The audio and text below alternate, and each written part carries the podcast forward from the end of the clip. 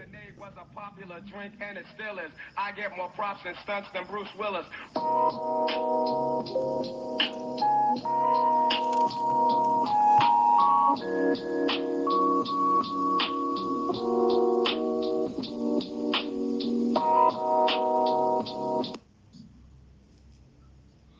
Buenos días, buenas tardes a todos nuestros radioescuchas. Eh, hola, mucho gusto, me presento, soy Jacqueline Ortega. Actualmente estoy estudiando sexto semestre de la Ingeniería de Gestión Empresarial. Bueno, pues en este primer capítulo de podcast, pues bienvenidos, bienvenidas. Gracias por escucharnos. Eh, somos de pues la poderosa, inigualable, suprema Universidad del Instituto Tecnológico de Iztapalapa.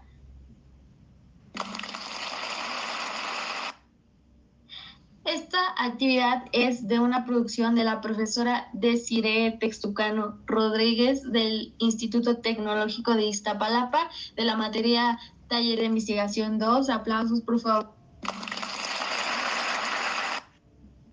De igual forma, mis compañeros que conforman parte de este proyecto se van a presentar, así que bienvenidos compañeros. Hola a todos, soy Lorena Ayala y actualmente estoy cursando el tercer semestre de mecatrónica. Hola, mi nombre es David Rosa Sujías. Soy estudiante de la carrera de Ingeniería en Sistemas Computacionales y actualmente estoy cursando el octavo semestre. Un placer estar con todos ustedes. Hola, buenas tardes. Es un placer estar aquí. Soy Adriana Sánchez. Actualmente estoy cursando el sexto semestre de la carrera en gestión empresarial.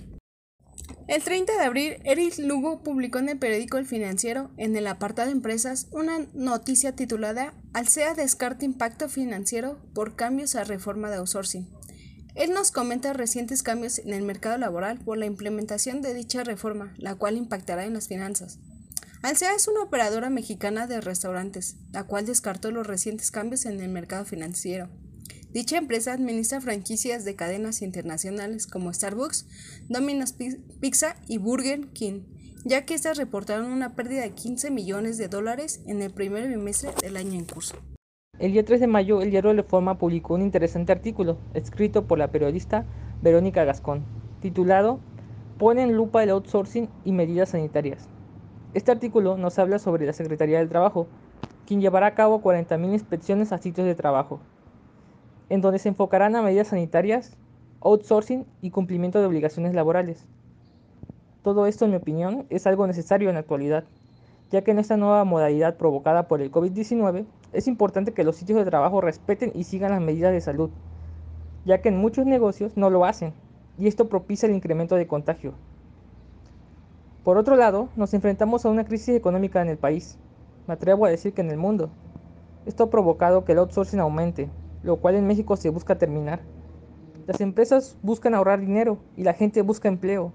Esto propicia que la gente recurra al outsourcing, pero esta práctica no respeta los derechos del trabajador y por este motivo yo creo que esta inspección realizada por la Secretaría de Trabajo es una excelente decisión y espero obtenga resultados positivos. Y bueno, además, la autora Leiva nos pone sobre la mesa, basándose en Señas en Flores, el hecho de que tras esta reforma esperan meses intensos para las empresas, así como todo el personal colaborativo. Además, hace un enfoque en el hecho de que esta propuesta no solo busca beneficio para los trabajadores, como pinta el panorama, sino para los sindicalistas, ya que dice que esta reforma retornó una parte del espíritu de la propuesta de Gómez Urrutia y del presidente López Obrador.